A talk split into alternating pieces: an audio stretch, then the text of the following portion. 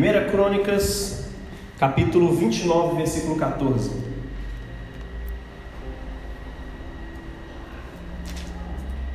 Abra o seu celular aí, ou a sua Bíblia física. Tem um objeto aí antigo. O pessoal usa que é de papel. A gente costuma usar às vezes.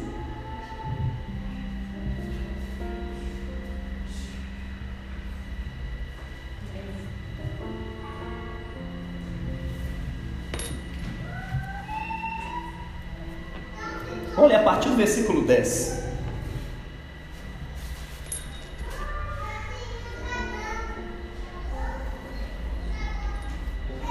Última oração de Davi. E Davi entoou um louvor ao Senhor na presença de toda a comunidade, de toda a assembleia. Louvado sejas ao Senhor Deus de Israel e Pai todo Pai nosso, desde sempre e para sempre. A ti, Senhor, a grandeza, o poder, o esplendor, o domínio e a majestade. Tudo no céu e na terra te pertence. A realeza pertence a ti, ó Senhor, que te elevas como cabeça acima de tudo. Tua é a riqueza e a prosperidade. Tu dominas sobre tudo. Em tua mão está força e poder. Por tua mão tudo se torna grande e forte. E agora, nosso Deus, nós te damos graças e louvamos o teu nome glorioso. E continuou: Ora, quem sou eu? Quem é o meu povo para sermos capazes de fazer tal doação? Ele tinha acabado de fazer uma gigantesca doação aqui. Foi porque tudo vem de ti e nós te damos o que de ti recebemos. Ou, como a gente diz aqui, porque tudo vem de ti e do que é teu te damos. Amém?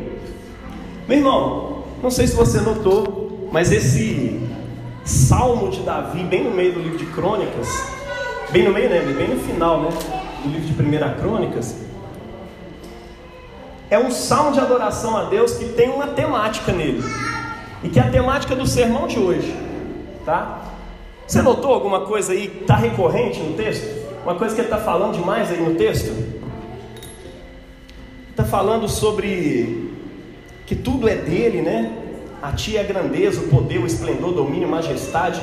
Tudo no céu e na terra te pertence. Ele está falando de posse, falando de pertencimento das coisas no mundo, né? A realeza pertence a ti, ó Senhor.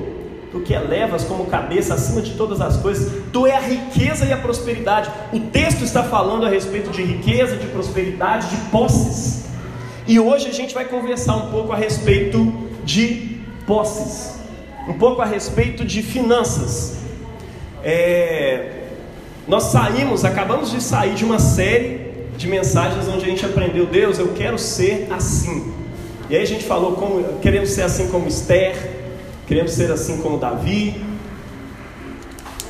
pegando cada cada virtude né, que cada um desses homens e mulheres de Deus exerceram na palavra, falando: Deus, eu quero copiar isso, como a tua palavra mesmo diz, né? Imitar é a fé que tiveram, a palavra nos orienta a imitá-los. Saímos de uma série a respeito de cuidado, né, onde a gente estava falando a respeito de cuide, cuide da igreja do Senhor, né, cuide da sua alma, cuide da sua vida. E nesse tempo de cuidado e de imitação dos santos homens e servos de Deus, nos sobrou um tempo aqui entre antes da quaresma, um domingo, e eu fiquei orando a Deus, Deus, o que, que a gente fala nesse tempo, né? Às vezes é, quando gente, é um desafio para nós quando a gente tem que pregar algo que não está planejado, né? Não está dentro dos, dos planos ali, não tem um sermão, não tem uma coisa pronta e a gente fica assim, cara, que massa.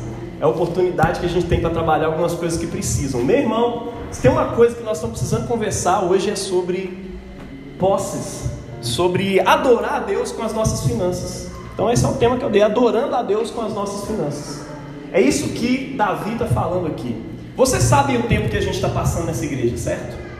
Né? Alguns não sabem, alguns caíram aqui de paraquedas hoje, vieram visitar a igreja pela primeira vez, aí a gente vai falar sobre dinheiro. Está tá de brincadeira comigo, né, pastor? Mas eu não posso ir contra a voz de Deus, isso é aquilo que Deus está falando para a gente falar. E Deus trouxe as pessoas certas aqui para ouvirem tanto os que vão permanecer aqui nessa igreja, quanto os que vão voltar para suas comunidades, volte hoje com a palavra de Deus incendiando, queimando dentro do seu coração por praticar aquilo que a palavra de Deus diz. Amém? Objetivo hoje, cara, não vai ser uma mensagem cheia de pontos e tudo mais, vai ser algo mais expositivo mesmo dentro da palavra de Deus. E eu quero que você tenha paciência e ouça aquilo que a palavra de Deus tem para nos ensinar a respeito de adoração com nossas finanças. A gente já falou sobre adoração aqui de várias formas, né? A gente já falou que adoração é o primeiro propósito da nossa vida e que ele é um propósito que é um eixo central. Ele é um eixo transversal dos propósitos da nossa vida. A gente já falou que nós temos como igreja, né, o propósito de adoração, comunhão, né? Comunhão com Deus, primeiramente, que é adoração, né? Comunhão com os nossos irmãos, discipulado, né? Aprender a se tornar cada dia mais parecido com Jesus, né? Evangelismo, serviço, tudo isso é permeado por esse primeiro propósito que se chama adoração.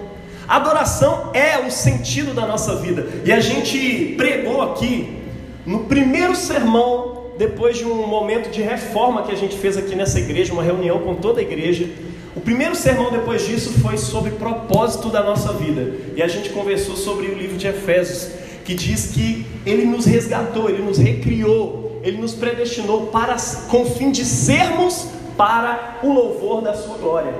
Ou seja, o propósito da sua vida é ser para Ser para o que? O louvor, ou seja, você é criado para ser um elogio constante para Deus, com o fim de sermos para o louvor da glória de Deus, ou para sermos para o louvor da sua glória. Você foi criado para isso.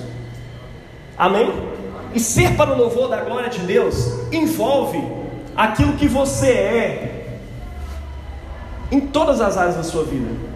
Não é só na vida religiosa, na área das suas finanças também, na área da sua sexualidade também, na, na forma como você lida com pessoas, nas amizades, nos estudos, na justiça, no trabalho, todas as coisas. A sua vida precisa ser uma oferta queimada constantemente diante dele. É por isso que o apóstolo Paulo usa essa referência de um sacrifício queimado, né? Apresente o vosso corpo como um sacrifício vivo, santo e agradável a Deus. Tá dando para entender? Esse é o propósito da nossa vida. Tá? Como é que eu adoro a Deus, né? E outra coisa que eu quero tratar com você aqui é que a adoração a Deus em cada área da sua vida te coloca numa relação correta com essas áreas da sua vida. E ela te redime da idolatria né? seja da idolatria sexual na área sexual, seja da idolatria financeira, da idolatria do dinheiro, de mamon na área das finanças, a adoração ao Deus verdadeiro te conduz a uma libertação. É como o povo de Israel saindo do Egito, sacou? O povo saiu do Egito adorando, eles viviam debaixo do poder de outros deuses, e para o povo de Israel sempre foi isso, né? É, é, relação com outros deuses é igual a escravidão. Sejam outros deuses de outras religiões, sejam coisas que a gente transforma em deuses, isso se torna escravidão para nós. É sempre escravidão, é sempre escravidão. É sempre escravizante. A nossa relação com o mundo é sempre idólatra, porque a gente coloca essas coisas no lugar de Deus. E finanças é o lugar onde isso mais acontece. Afinal de contas, nós precisamos de finança para poder viver a nossa vida, né? A gente precisa de dinheiro e o dinheiro é importante. Era importante na época de Jesus, é importante hoje e tudo mais. Mas Jesus nos ensinou que Ele não pode ser o nosso Deus, porque não tem como você servir a dois senhores. Jesus deixou isso muito claro. Não há como servir a dois senhores. Você se sujeitará a um e aborrecerá o outro. Não há como você servirem a Deus e as riquezas. Então você precisa ser liberto de uma relação errada com as finanças. E hoje é o dia de Deus fazer isso com você. Como? A partir da exposição do Evangelho, de como o povo de Deus lida com as suas finanças. A respeito de como a gente pode adorar a Deus com as nossas finanças. É para isso que eu quero te chamar hoje, como estação casa, como igreja de Cristo, aonde você estiver, na comunidade de fé que você frequenta e que você participa. Adore a Deus com suas finanças, tá? Como é que isso acontecia? Como é que isso aparece na Bíblia? Qual a primeira vez que isso aparece na Bíblia? Você lembra? Bem lá no, no, no contexto né, de uma economia agrícola do povo de Deus, é... Abel é o primeiro cara que aparece. Oh, mas finanças, Abel trouxe um, um, um cordeiro né, para ser sacrificado, e Caim trouxe do fruto da terra e tal. Tem até um pessoal que fica comparando uma oferta com a outra e tal, mas o texto, a verdade é que o texto não fala nada sobre a natureza da oferta que foi trazida. Fala sobre o coração de Caim, o coração de Abel. Um estava realmente entregando a Deus uma adoração verdadeira e tal, e Deus se agradou da oferta de Abel. Mas olha só, isso eram posses. Tem gente que tem uma dificuldade com dinheiro, né? Ah, não, a Bíblia não fala sobre dar dinheiro e tal, não sei o quê. A Bíblia fala sobre dar coisas. É verdade, dentro da economia agrícola, né, onde a moeda praticamente não existia naquele tempo. E aí depois ela vai evoluindo ao longo do tempo, né? No tempo de Jesus, o Império Romano já usava mais moeda para representar aquilo, as posses, aquilo que você tinha. Então você vem lá, você tem lá a oferta da viúva, né? O pessoal já usava dinheiro em si. E hoje o nosso mundo está cada dia mais é, é, representado em cima dessas coisas. Você não costuma dar oferta hoje pegando um pacote de feijão, de arroz, trazendo aqui, a não ser quando é um culto de primícias que a gente pede doação para montar a cesta básica. Tá dando para entender? Mas dinheiro está envolvido nisso o tempo todo, tá? É por isso que eu coloquei um tema geral, né? Adorar a Deus com as nossas finanças, ou com as nossas economias, com nossos bens. E Deus nos chama a adorá-lo com os nossos bens, tá? Isso aparece lá em Abel. Isso aparece em Abraão, depois que ele vence uma guerra e traz dos despojos, ele tira, ele separa o dízimo. Ele separa 10% e pega a décima parte daquilo que ele é, é, venceu lá na guerra e traz diante de um sacerdote que era a figura de Cristo, Melquisedeque, e entrega para ele ali. E Melquisedeque entrega para ele pão e vinho, uma coisa muito doida, né? E depois ele some, desaparece ali da Bíblia. É, Jacó também fala isso, né? Filho de Isaac. Ele falou: Deus, o Senhor me abençoar assim, assim, assado. De tudo que eu receber, eu vou dar o dízimo para ti. Ou seja, vou separar a décima parte e vou te entregar em adoração. O lance é como que isso acontece, né? Como é que isso acontece na Bíblia? E aí, depois a Bíblia vai evoluindo o assunto a respeito disso. Quando você chega na lei de Moisés, né, a lei mosaica tinha três tipos de dízimo, né? Tem gente que gosta de falar, quer ser bíblico. Vou dar o dízimo, que a Bíblia fala de dízimo e tal, não sei o que, vai ter que ser igualzinho lá. Mas olha só como é que a Bíblia fala a respeito de dízimo, né? Tinha uns três tipos de dízimo diferentes.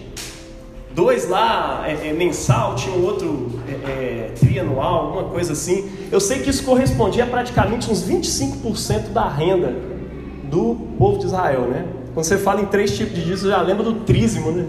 E alguns irmãos pegaram a referência aí. Pode ficar tranquilo que a gente não vai cobrar o trismo aqui, viu, meu irmão? A gente não acredita nessas coisas. Mas, cara, o povo de Israel foi instruído por Deus. Né? Deus organizou a forma de doação, a forma de adoração a Deus por meio das finanças ali naquele lugar, estabelecendo dízimos. E esses dízimos eles serviam para quê? Preste atenção nisso.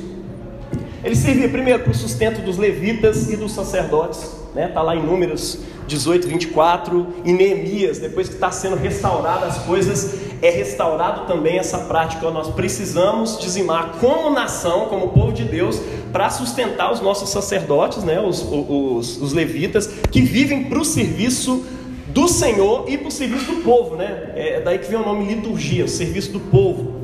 É, outra coisa, ele era para ser comido também em ocasiões de festa do povo de Israel. A gente vê isso lá em Deuteronômio 14, 22 26. Ou seja, de alguma forma ele era revertido para a própria pessoa que estava ofertando. É como se você ofertasse aqui na igreja e a gente conseguisse comprar uma cantina e fazer alguma coisa aqui, e aí no final do culto você desfrutasse disso de alguma forma. No povo de Israel tinha essa prática também, né? Parte dos dízimos que eram dados eram para ser comidos pelo povo também. E outra coisa, cara, para o sustento dos oprimidos daquele tempo, né? Para a viúva, para o órfão, para o estrangeiro, para o pobre. E esse versículo eu quero até ler ele aqui para você, está lá em Deuteronômio 26, 12. Quando acabares de separar todos os dízimos da tua colheita, no ano terceiro, até o ano dos dízimos, é, aqui está falando de um dízimo específico, que é esse trianual que eu estava falando. Então o darás ao levita, ao estrangeiro, ao órfão e à viúva, para que comam dentro das suas portas e se fartem. Está dando para entender? A palavra está dando princípios aqui. Os dízimos eram entregues para essas coisas, para o sustento, para a manutenção do templo, era revertido para as pessoas também e era para o sustento do pobre, para o sustento do estrangeiro e do povo mais oprimido daquela terra que eram os órfãos e as viúvas, tá? É, depois disso você tem lá a oferta de Salomão no templo, a oferta que Davi traz aqui. E aí depois de um tempo o povo de Israel começa a parar de ser generoso, para com essa prática da adoração por meio das suas finanças. E o que, que começa a acontecer, obviamente? A casa de Deus fica sem sustento, os sacerdotes que vivem para aquilo estão sem sustento, e aí você tem aquele texto lá de Malaquias 3,10, né, que todo mundo gosta de usar na hora de tirar dízimo e oferta. Né? Malaquias ele profetiza exortando o povo de Deus em nome do Senhor, dizendo que o povo estava roubando a Deus. Ele, ele começa assim: furtará o homem a Deus? Ou acaso o homem pode roubar a Deus? É. Vocês estão me roubando quando vocês deixam de dizimar. Aí, caraca, trem poderoso, né? Por quê?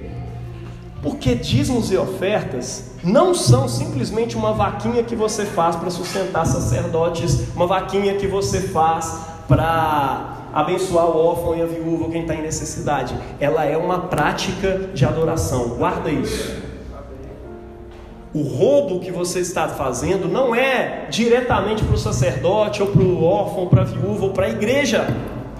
É para Deus. Isso é uma prática de adoração que nós precisamos fazer, ou pelo menos era realizada aqui. Agora nós vamos ver como é que funciona no Novo Testamento, né? Mas é o que Deus está falando aqui com o povo. Vocês estão me furtando, né? vocês estão me roubando. E aí, cara, depois disso é interessante. Período interbíblico também fala, né? Livro de Tobias, é, é, Macabeus, né? esses livros que normalmente nas Bíblias protestantes não estão, estão presentes nas Bíblias católicas, Bíblia de Jerusalém e tudo mais. É, lá fala de dízimos também. E nesse período aí entre entre o livro de Malaquias, entre o último profeta e a chegada de Jesus, tem um período aí de mais ou menos 400 anos, né? O pessoal chama de 400 anos de silêncio e tudo mais o povo de Israel começou a ser assediado por uma cultura helênica, demoníaca, cheia de sensualidades, cheia de práticas erradas, de opressão contra o pobre, contra o escravo e tudo mais. E nisso o povo de Israel começou a se tornar mais radical com as suas práticas. E nesse tempo alguns rabinos chegaram a interpretar assim, cara, nós precisamos ser fiéis no dízimo total. Tudo que a gente tiver, a gente vai dar o dízimo. Até da hortelã que a gente comprar do mercado, a gente vai dar o dízimo. Daí você está lembrando de uma palavra de Jesus, né? Quando ele fala com o pessoal que estava dando dízimo da hortelã e do cominho. Então, era uma prática que não tinha sido orientada lá no, no Velho Testamento, não foi orientada na Bíblia. Era uma interpretação de um rabino, uma forma de ser radical diante de uma cultura hostil ao povo de Deus. Então era uma forma de eu mostrar que eu sou parte do povo de Deus. Então é praticando certas coisas, entre elas a circuncisão, a guarda do sábado, mais um monte de coisa, entre elas o dízimo. E aí era o dízimo assim, nos mínimos detalhes. É tipo assim, achou um real na rua, dá 10 centavos de oferta, de dízimo. É isso. Eu, eu inclusive cresci nesse contexto. Minha mãe ensinou assim, então quando eu ganhava 10 real, era um real que ia lá de, de dízimo. A gente ficava naquele, naquela aflição, cara, se eu não der, a Bíblia fala de um tal de um devorador, migrador, cortador, que vai chegar e vai tomar tudo. Então, a gente já ficava com medo daquilo acontecer, né? Mas é isso, gente. Resumindo, a adoração com as finanças no Velho Testamento, né, ela é basicamente realizada por meio da lei civil, tá? E cerimonial estabelecida ali é, na lei mosaica, tá? Mas como é que isso fica lá no Novo Testamento? Agora vamos começar um pouco sobre adoração com as posses na nova aliança. Como é que fica essa coisa da relação com Deus dentro do contexto da nova aliança, em Cristo Jesus, tá? O povo de Deus em Cristo Jesus continua praticando essa adoração. Ela não mudou. Os princípios da palavra de Deus não mudaram, tá? Entenda isso. O povo de Deus continua é, é, praticando esse ato de generosidade, né? porque os princípios da palavra de Deus são imutáveis. Porém, há descontinuidades, logicamente. A gente não pratica essa generosidade exatamente da mesma forma que o povo de Israel praticava. Por exemplo, você não tem 25% da sua renda é, é, comprometido aí com a igreja ao longo do mês, né? Mas como é que isso funciona, né? Vamos lá. Fiz algumas anotações aqui para poder é, é, te lembrar a respeito disso. É um princípio. E você não pode perder, toda vez que você estiver lendo a Bíblia, principalmente quando você estiver lendo o Velho Testamento, entenda. Ali há leis civis, há leis cerimoniais e há leis morais, há princípios. É a lei moral que a gente chama de princípios. E eu vou te dizer uma coisa aqui para você nunca mais esquecer. Embora as leis civis e as leis cerimoniais passaram, os princípios delas não passaram. Tá? Não é que você fica lá na Bíblia procurando, ah, essa aqui é lei moral, essa aqui é princípio, essa aqui é lei cerimonial. Não. O princípio da lei de Deus é. Gente, pessoal do louvor, vamos parar de pôr coisa aqui. vamos lá, foi mal, puxão de orelha no meio do. Mas vamos lá. Os princípios da palavra de Deus não mudam, tá? E qual que é o princípio aqui quando a gente fala de dízimos e ofertas? Né, lá no povo de Deus. O princípio se chama generosidade.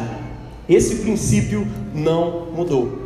Tá? Quando você pega lá a palavra de Deus, é, as leis do Antigo Testamento, né, relacionadas lá à sexualidade, por exemplo, você tem leis civis que mudaram. Por exemplo, um casal pego em adultério era apedrejado, fazia parte da lei mosaica, era uma lei civil. A gente não pratica isso hoje. Né? Inclusive, nós estamos debaixo de outras leis civis. Isso não é uma prática nossa. Ou seja, o Velho Testamento, é, é, essa prática do Velho Testamento passou. Agora, passou o fato de adultério ser pecado? Não. Tem muita gente que é muito desonesta né, quando está lendo o Velho Testamento. Aí, tá vendo? Isso aqui você está querendo. Oh, obrigado, pai. Aí sim, ó. Café, mano, que benção. Agora eu tô acordado. É... A palavra de Deus, meu irmão, ela é cheia de princípios que não passaram ali. Até perdi o que eu estava falando aqui, mas é isso, é sobre, é sobre isso. E esses princípios permanecem, sejam eles princípios na área da sexualidade, é, princípios na área das finanças, princípios em tudo quanto é tipo de área, eles não se alteram. A lei civil se altera. Ah, eu estava falando de pessoas que são desonestas na hora de tratar a Bíblia, né? Aí tá vendo? Ó, é, é, a gente não pratica mais, a gente não apedreja mais as pessoas. Você quer praticar o Velho Testamento? Quer usar o Velho Testamento para dizer que uma coisa é pecado ou que não é? Então pratica tudo. Vai ter que apedrejar as pessoas, vai ter que não sei o que, a menstruação, a mulher está impura e coisas do tipo, né? É não, meu irmão, olha só. O princípio da palavra de Deus é imutável tá? Aquilo que está lá no Velho Testamento, você tem princípios ali que são eternos para o povo de Deus, eles continuam, né? É, é, adultério continua sendo pecado, o filho rebelde era apedrejado, a gente não apedreja mais. Inclusive, essas práticas né, de punir o pecado, sabe quem foi punido por nós? É sobre isso. O adultério continua sendo pecado, mas o, o, o, o grande pecado dele foi punido em Jesus. E você que crê em Jesus foi perdoado, foi perdoada por ele. É por isso que ele não deixa a mulher ser apedrejada. Ele impede o povo de praticar a lei. Falou, vocês não vão praticar a lei. Mas quando ele faz aquilo, ele está se colocando, dizendo: Olha, eu vou ser apedrejado no lugar dela, eu vou morrer no lugar dela. E é por isso que eu estou cortando isso aqui. E é por isso que você não deve cancelar as pessoas, achando que você pode punir as pessoas né, através de cancelamento, através de falar mal, através de, é, de, de, porrada mesmo. Né? Tem gente que acha que é assim, ah, tiro, ladrão que vai entrando na minha casa, vou meter o tiro na cara dele, não sei o quê, que eu estou no meu direito e coisas do tipo. Né? As pessoas gostam de, é, é, de fazer esses tipos de comentário. Pois é, meu irmão, Jesus morreu por nós e isso muda tudo na lei de Deus.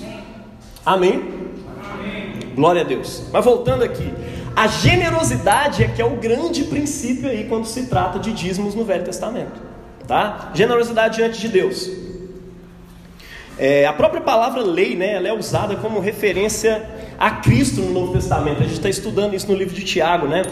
E, e é claro, Cristo é a lei encarnada, Cristo é a palavra de Deus encarnada para nós. Então, quando a gente fala de dízimos dentro do contexto da nova aliança, a gente está fazendo uma referência temática, mas não literal, né, à prática da generosidade ali do Velho Testamento, tá? Nós estamos falando a respeito de proporcionalidade, né? Cada um dá de acordo com as suas finanças, com as suas posses, né? A respeito de, cons de constância, porque as necessidades são constantes. A necessidade do templo é constante, dos sacerdotes e tudo mais. Então existe uma constância também na generosidade. A respeito da alegria também. Né? Você vê aqui o, o, o salmo em crônicas que a gente leu aqui no início. Davi está felizão de ter é, é, ofertado o que ele ofertou para Deus. Tá dando para entender? É alegria. Isso tudo são princípios que não passam, tá? E era usado ali, né, para para a manutenção do templo, para o autocuidado, como eu disse antes, né, para o cuidado com os oprimidos daquele tempo, cuidado do sustento dos sacerdotes e tudo mais. E como é que a gente pratica esse, esse princípio? Eu vou te dizer uma coisa aqui: o modelo é relativo, tá? A prática da generosidade é uma coisa absoluta. Você precisa ser generoso. Fala com a pessoa do seu lado aí. Não que ela não esquece. Você precisa ser generoso. Amém. O método é relativo porque ele pode mudar dependendo do contexto, né, da região, tudo mais. Mas o princípio ele é absoluto. Por exemplo, a evangelização. Jesus disse claramente que a gente precisa pregar o evangelho em tudo quanto é canto, não é verdade? Está lá em Marcos 16, está lá em Mateus 28 e tal. Mas existem vários métodos. Aqui na igreja tem um cara que veio da pregação de praça, que é o Amarildo, saía nas praças pregando o evangelho nas praças. O ruim é quando o cara prega na praça e acha que ninguém mais prega o evangelho, só ele, porque ele prega do jeito certo. Aí tem outro que prega na base da amizade. Tem outro que prega na base do, sei lá, casa de paz, é, sermão. Né? Tem gente que acha que o sermão é o único lugar onde se prega o evangelho, ou onde se pode pregar o evangelho. Mas não, cara, o evangelho é pregado por meio de literatura, por meio de arte, por meio de show, por meio de várias formas, né? Qual que é o melhor? Depende do contexto, né? depende do público que você está querendo alcançar e tudo mais. Está vendo como que o método é relativo, mas a prática é absoluta? Sobre a generosidade é a mesma coisa. Né? E quanto à generosidade? Tem vários métodos e eles variam aí geograficamente, socialmente, é, eclesiasticamente, culturalmente. Você sabia que tem lugares no mundo assim que é, é, é diferente a forma de doação, que não é dízimo? Aqui é, eu já vou avisando, né? aqui na igreja a gente usa dízimo, tá? É, depois eu vou falar um pouco mais sobre isso. Mas tem outros lugares que não funcionam assim. Né? Tem lugares em que a igreja é tão rica na Europa que 10% seria assim um mundo de grana para a igreja administrar que era desnecessário. Então o pessoal colocou 5%. Na Igreja Católica, algumas dioceses, é, é determinado isso a partir das dioceses. Tem dioceses que o 10%, o, o dízimo, é por isso que eu estou dizendo que o dízimo é temático. Ele não é literalmente 10%, né? É, em algumas dioceses, o dízimo é 10% mesmo, em outras é 1%, porque tem tanto membro na igreja e tem tanta riqueza administrada para a igreja, para ela poder fazer essas coisas aqui para que o dinheiro, para que a adoração a Deus serve, que é, é o sustento né, do, dos, dos sacerdotes, do templo e tudo mais, o cuidado do, do, oprimido, o cuidado das pessoas, né, obras sociais e tudo mais. A igreja tem tanto que ali é aquela diocese lá funciona com 1%. Em outros lugares, né, eu estava vendo alguns casos em que eu fui pesquisar aqui, lá nos Estados Unidos tem, um, tem um, algumas igrejas que fazem divisão de despesas ao longo do ano. Ó, nós temos um aluguel para pagar aqui que é 3.200 reais mais ou menos. Ao longo do ano vai dar tanto. Multiplique isso aí vezes 12. Temos tantos, temos tantas pessoas na igreja. Então nós vamos dividir essa é, essa esses gastos entre os irmãos da igreja, e aí cada um se compromete para poder fazer aquilo ali. E ao longo do ano, os gastos que forem aparecendo, as pessoas vão fazendo. Generosidade. Agora eu vou te falar uma coisa sobre o Brasil. A maior parte das igrejas evangélicas, né, a maior parte dos evangélicos brasileiros praticam a generosidade através, por meio dos dízimos e ofertas. Tá? Os dízimos, como um comprometimento de todos os irmãos, retirando a décima parte daquilo que ganha, entregando a, a, lá dentro da igreja, e ofertas né, de generosidade daquilo que eu quiser entregar. Né? E tem gente que acha que é, ah, isso eu já estou dando assim, já estou dando demais, é dízimo, é, é muita coisa. Né? Muitos irmãos na igreja primitiva praticavam dízimo. Essa prática é nossa, é só os brasileiros que inventaram isso? Não. Tá? Essa prática é muito comum já na igreja primitiva. Lembra disso? A igreja começou em Israel, um povo que era acostumado com a prática de dar o dízimo. Então eles começaram a trazer essa prática para a igreja. Então a forma dos irmãos é, é, serem generosos, abençoando o reino de Deus, Muitas vezes era por meio de dízimos. Eles costumavam, ao invés de entregar lá no templo, eles entregavam para os pastores das igrejas, né, das igrejas locais e tudo mais. Então isso é uma prática muito antiga na história da igreja. Lá em Antioquia, em Filipos, né, as igrejas é, gentílicas, a coleta era feita de outras formas, né? O apóstolo Paulo propunha que aos domingos fossem feitas coletas de acordo com as posses de cada um. Nós vamos ler esses textos aqui. É, qual que é o mais certo? Qual é a forma mais certa de praticar a generosidade? De cumprir esse mandamento, esse princípio de Deus? Através da forma que a sua igreja pratica. Qual igreja que você faz parte? Lá usa o que? É dízimo? Então pratique o dízimo. Não esteja em desobediência. Lá o pessoal faz é, é, ofertas alçadas e tal, entregues. Então pratique isso com muita generosidade. Se a sua igreja tem dízimos e ofertas, dizime e oferte também. Pratique a generosidade. Para quê? Para que o templo tenha sua manutenção, para que os sacerdotes que vivem em função disso possam viver, possam continuar fazendo o seu trabalho, e você não faz ideia do tamanho do trabalho que é servir a igreja, ou servir só a igreja, né, com a palavra e com a oração e tudo mais. Ficar por conta de pastorear pessoas. Você acha que é a coisa mais simples do mundo, né? Tá lá em casa, na cabeça das pessoas, o irmão tá lá assistindo Netflix, depois levanta, dá uma lidinha na Bíblia, prepara um sermãozinho, vai pregar. Meu irmão, você não sabe, como diz o Mario, na rabada que é esse negócio aí. E cara, muitos praticam o dízimo, né, achando que essa é a única forma de Deus né, que existe ali, né? Essa é a forma mais bíblica, certo é isso, tal. Então, beleza, meu, eu vou ficar muito feliz se você for praticar a Bíblia aí ao pé da letra, né? Você trazendo aí seus 25% da sua renda para nós aí todo mês. Só que funciona assim. Agora, olha só que doido, né?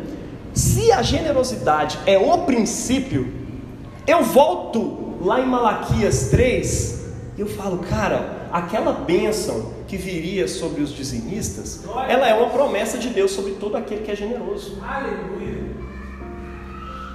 Veja bem, né, ele nos fala de vários tipos de dízimos que eram praticados ali em Israel, para que haja mantimento na minha casa, diz o Senhor, né? No templo, os sacerdotes, os pobres e tudo mais. Depois disso, façam prova de mim. Se eu não vos abrirei a janela dos céus e derramarei sobre vós bênção tal, que dela vos advenha maior abastança. Se o princípio continua, a bênção prometida também continua, meu irmão. Quando você é generoso na sua igreja, quando você ajuda e contribui para que a para a manutenção do templo e da vida e tudo mais, de tudo aquilo ali continue acontecendo, essa bênção de Deus vem sobre você. Você crê nisso? É porque a gente costuma falar disso de um modo tão racional, é, é, que a gente fica assim, não, não tem dessa de bênção não, a gente não tem barganha com Deus. Realmente, a gente não acredita em barganha com Deus. Mas eu acredito na palavra de Deus. E a palavra de Deus tem promessas para nós. E essas promessas incluem essa aqui. Que está falando, faça façam prova de mim para ver se eu não vou abrir as janelas do céu e derramar sobre você uma graça, uma bênção. Deus vai te abençoar. E a partir dessa bênção que Ele vai te dar, maior abastança vai vir sobre a sua casa. Ou seja, ele está tá prometendo que ele vai te abençoar mais, que ele vai te dar mais prosperidade para que você continue abençoando. Né? No Novo Testamento você vai ver isso também. Deus continua abençoando e aumentando a sua sementeira. Para quê? Para você continuar semeando e abençoando. Né? O princípio no Novo Testamento, que não havia mais templo, né? Não havia. É, só havia ali igrejas, existia o custo, existia o sacerdote. Tem gente que fala assim: ah, o dízimo acabou porque a igreja não tem mais templo, né? É, não tinha templo quando ela começou lá no, no, no ano 30 e poucos, tá? Mas depois começou a existir templo, começou a existir manutenção, começou a existir trabalhos na igreja, e os, os, os apóstolos já começaram assim, cara, a gente está fazendo o trabalho todo, a gente precisa começar um tipo de organização, de administração aqui nessa, nessa igreja, porque senão nós vamos morrer, vai dar um burnout aqui, nós não vamos conseguir continuar servindo as mesas e servir a palavra e fazer tal coisa assim, assim e orar pelo povo, a gente não dá conta. E então começou -se a se estabelecer os diáconos para poder cuidar dessa área, coletas eram feitas regularmente para poder é, é, abençoar ali o.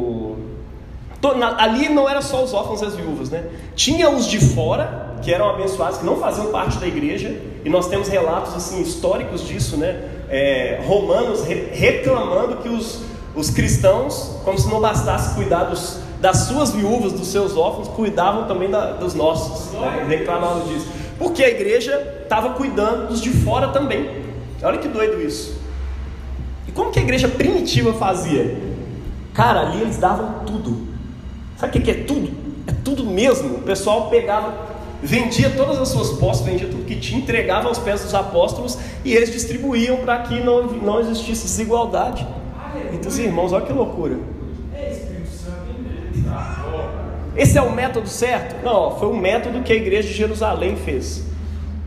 Depois você vai ver ao longo do Novo Testamento que o apóstolo Paulo, nas igrejas gentílicas, ele organizou isso de outra forma.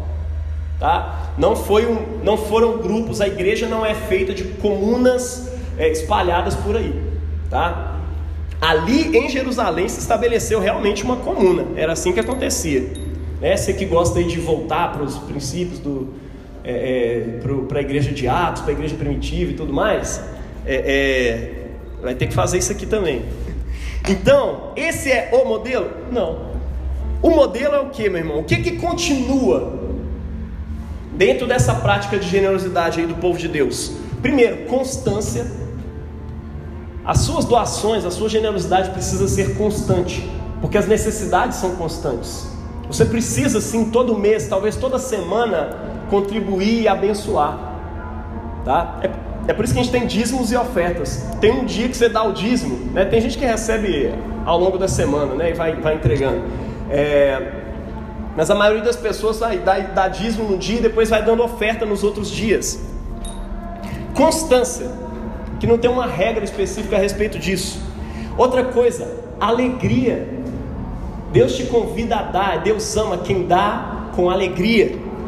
Outra coisa, proporcionalidade. Há pessoas que dão mais do que outras, porque tem mais do que outras. É para isso, é para que não haja desigualdade na igreja. Irmãos ricos contribuem com muito mais, irmãos pobres contribuem com menos. Tá dando para entender? Proporcionalidade. É por isso que o dízimo foi estabelecido lá atrás. Em Israel não tinha ninguém que dava mais do que os outros. Existia proporção.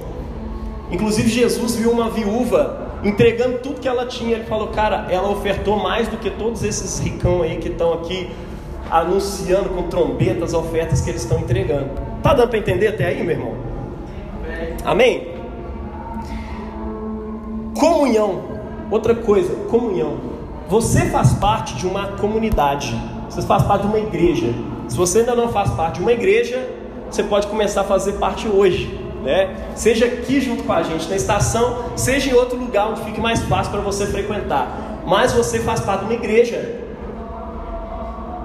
Isso é uma comunidade, é como se fosse uma república.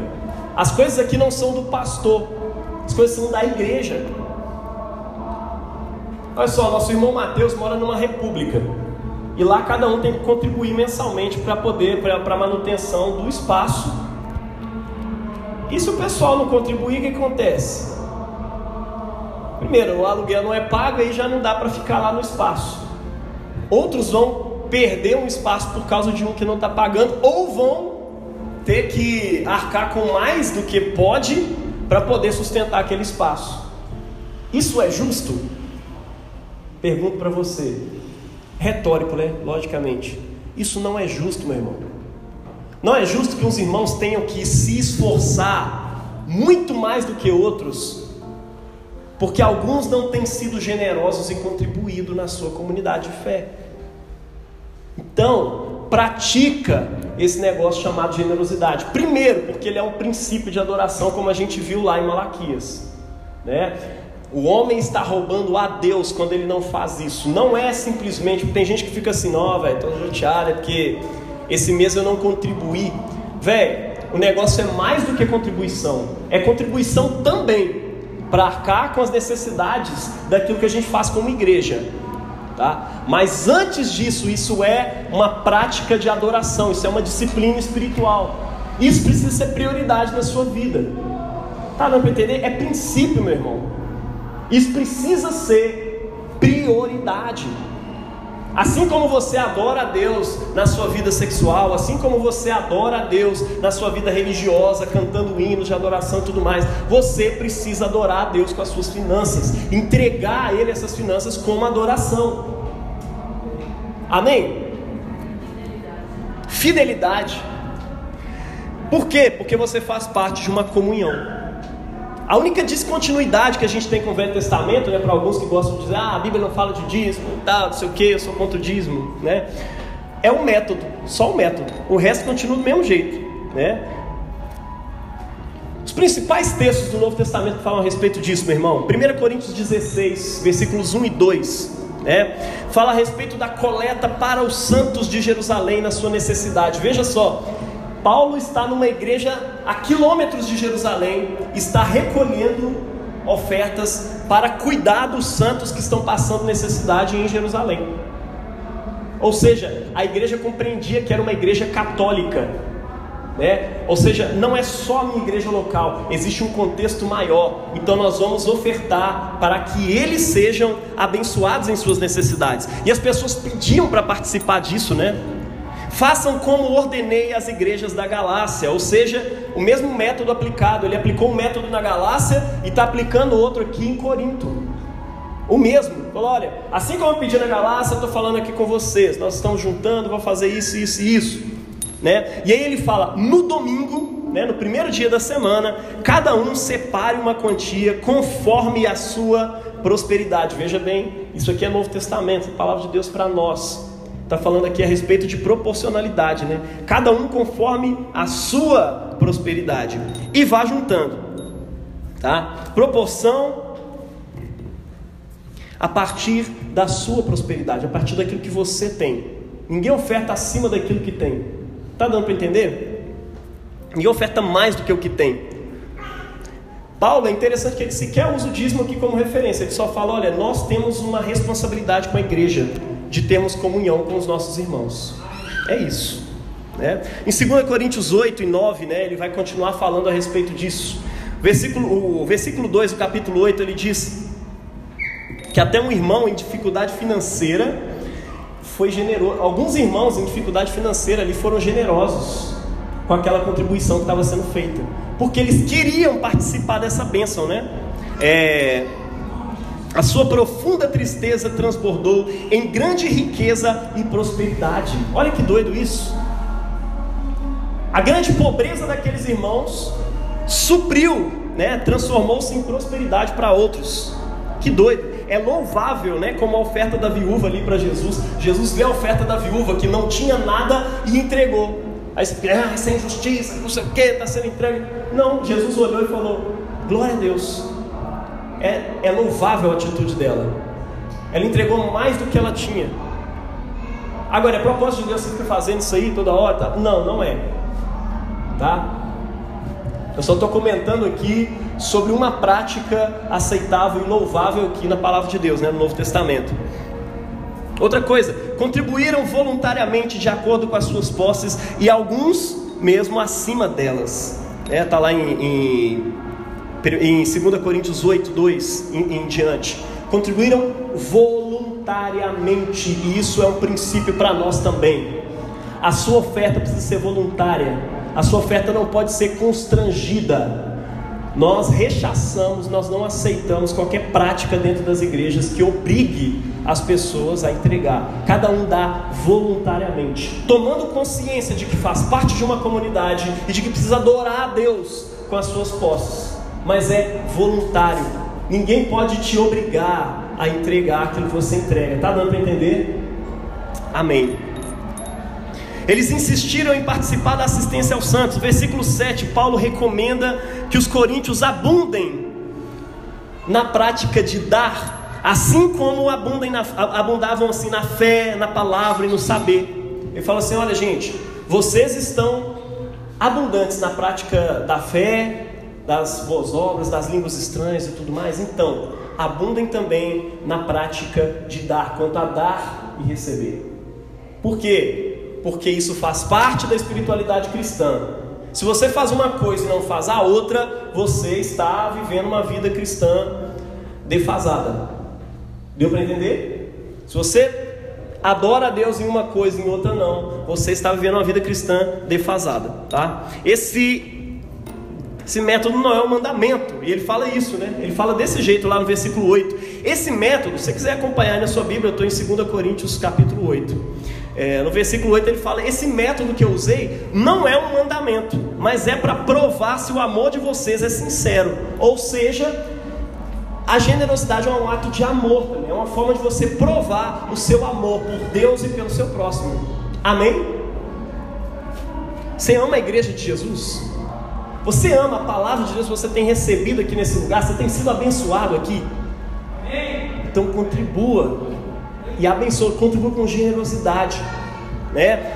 Oferte, dê sempre o seu dízimo, separe o seu dízimo com fidelidade a partir de hoje, em nome de Jesus, e separe também ofertas alçadas e entregue elas em adoração, com alegria diante de Deus, sentindo que você faz parte de uma comunhão, de uma igreja, que você está participando da necessidade dos santos, que você está participando da missão de Deus aqui nessa terra. Tem gente que fala que gosta de ofertar em missão, né?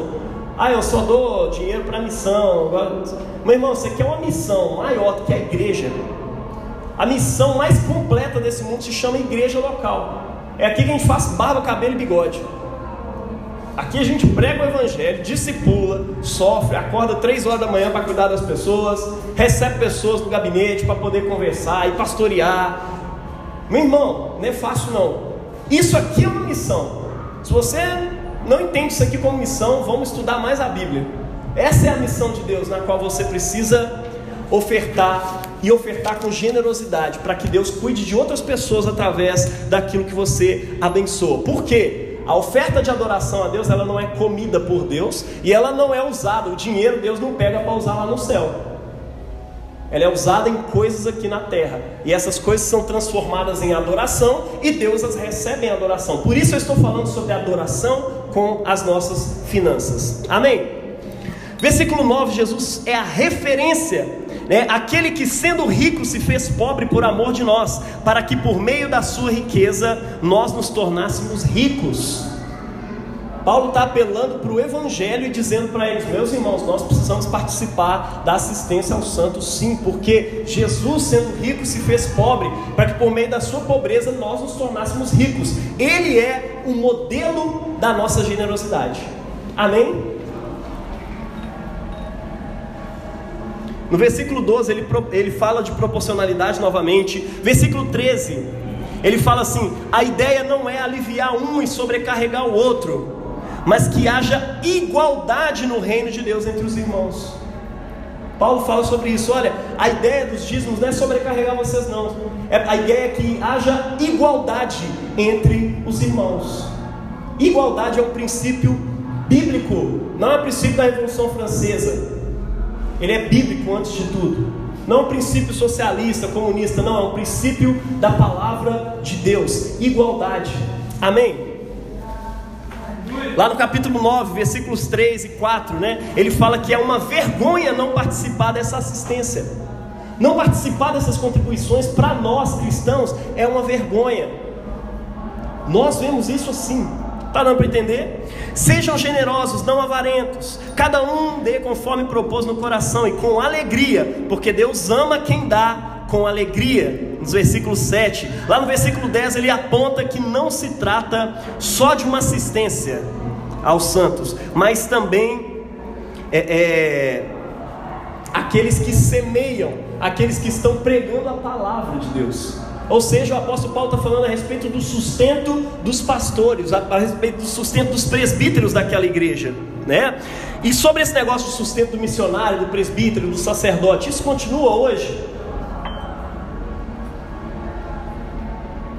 Sim, meus irmãos. Filipenses 4, 15 e 16 diz o seguinte: ele fala assim: Olha, é, é, eu quero chamar a atenção de vocês para que vocês pratiquem quanto a essa coisa do dar e receber, né? E ele associa, ele fala assim: muitos irmãos não se associaram comigo, e eu dou graças a Deus porque vocês se associaram nas minhas necessidades. Eu não peço ajuda, não que eu estou precisando da ajuda de vocês, eu não estou pedindo vocês.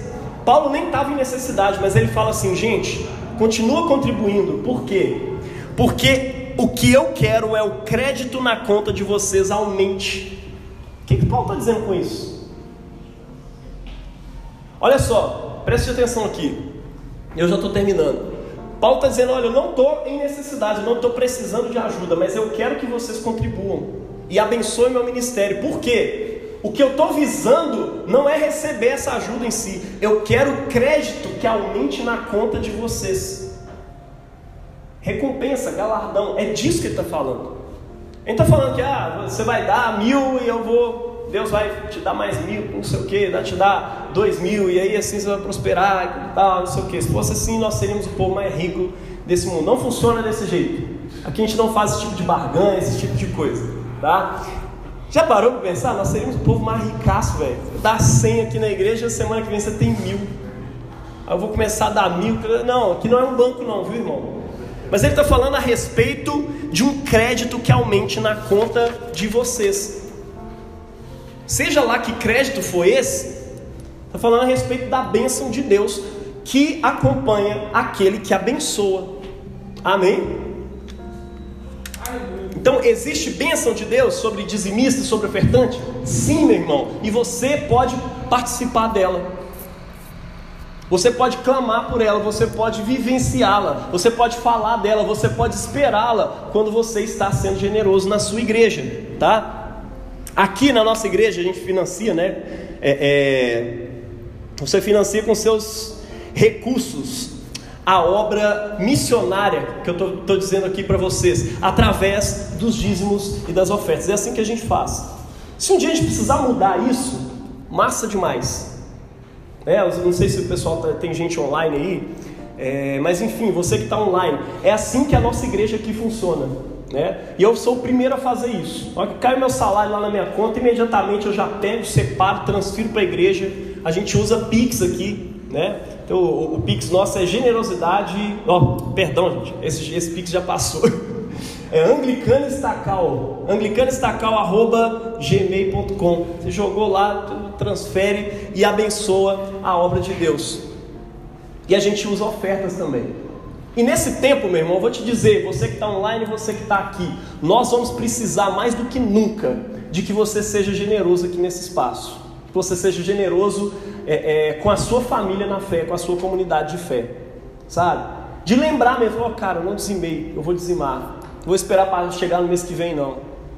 Vou esperar chegar o final do mês para eu ver se vai sobrar para poder entregar, porque a adoração a Deus, tá? Não é só uma contribuição, isso é adoração, isso é um princípio. Isso não pode ficar para o final do mês, isso não pode ser a sua sobra. Inclusive a oferta de Caim tem pouco a ver com isso, né? As pessoas falam que ele deu daquilo que sobrou. Meu irmão, não entregue a Deus do que sobra, tá? Separe realmente a sua oferta, a sua generosidade. Separe o seu dízimo antes de tudo e separe também ofertas e abençoe na obra de Deus. Seja generoso com a obra de Deus em nome de Jesus, né?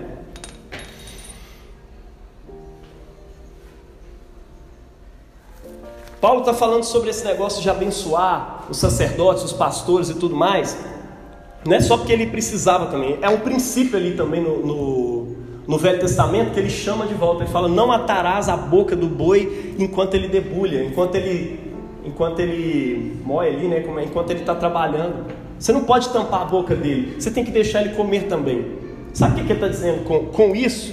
É o momento em que Paulo está argumentando que as pessoas que ensinam, que as pessoas que pastoreiam, que os presbíteros, né? Você vai ver isso lá em, em 1 Timóteo, por exemplo, né? É, é, que os, os presbíteros sejam alimentados realmente, porque eles alimentam o povo de Deus com a palavra. Sabe? Lá em Gálatas ele fala isso, né? Sejam participantes, aqueles que vos instruem, aqueles que vos ensinam. Né? É, o presbítero que preside bem, seja digno de dobrados honorários, né? seja, seja, seja muito mais abençoado ainda, né? Oferte, abençoa em nome de Jesus. Você que é tenso eu falar sobre isso sendo presbítero dessa igreja, sendo pastor dessa igreja.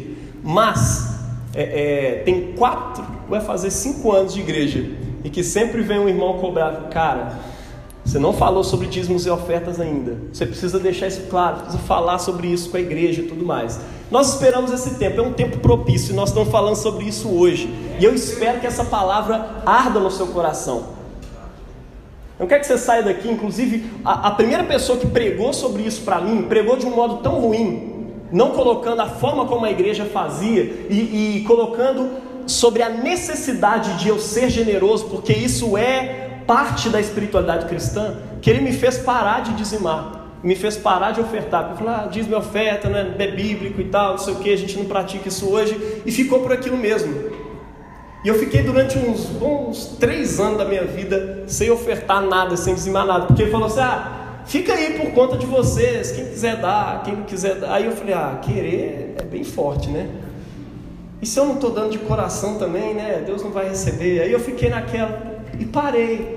Porque o seu coração caído tem um problema sério. Então você precisa entender que a prática da generosidade, principalmente por meio de dízimos, né, quando você separa uma quantia específica, é, ela é uma disciplina espiritual. Tá? É uma forma, é tipo um jejum que você faz para poder, poder se disciplinar e dizer para sua carne quem é que manda. Então, o jejum também é uma disciplina espiritual por meio da qual você vira para sua alma e diz para ela que o dinheiro não é o seu Deus, mas sim o Senhor. E é uma forma de você dizer para o diabo também: olha, você não manda em mim. E você dizer para as suas finanças também: olha, você não determina as minhas prioridades e o que eu vou fazer na minha vida. É o Senhor, Ele é o meu Deus. Isso é uma prática também, meu irmão, de confiança em Deus. Isso é uma disciplina que te transmite confiança. O dizimista, o ofertante, ele confia mais em Deus, porque ele acredita que, olha, Deus é o meu sustentador. Tudo vem dele e do que é dele eu já estou entregando. Na verdade, eu estou dando 10%, está sobrando 90%, mas esses 90% também são de Deus. Para quê? Para eu abençoar o necessitado para eu abençoar alguém na minha família que está precisando, que está em necessidade. Inclusive, Jesus falou que quando você faz isso, você está falando pra, fazendo para Ele mesmo. E quando você faz isso na igreja, que é o corpo de Cristo, você está fazendo para Ele mesmo. Então não tenha dúvidas a respeito disso, meu irmão. Você sair da, se você quer sair daqui com aquela, com aquela brecha, para ah, agora eu tenho uma brecha para eu não dizimar mais. Não, pelo contrário. Eu trouxe essa palavra toda aqui para você para dizer: você precisa ser mais generoso do que seu dízimo. É disso que eu estou falando. Você precisa ser mais generoso do que você imagina. Lá na sua igreja, e você que é da estação e pretende caminhar com a gente, aqui também. Amém? Essa hora mais difícil assim de falar um amém, né? amém, gente? Amém. Glória a Deus. Continua, meu irmão. Saiba disso sustento do templo, sustento pastoral, sustento do, do órfão, da viúva, sustento do pobre necessitado, que é uma prática dessa igreja também, que a gente quer ampliar, fazendo projeto social aqui nesse espaço. Isso não é uma disciplina optativa da igreja, isso é obrigatório para a nossa fé. Amém? Glória a Deus. Vamos orar?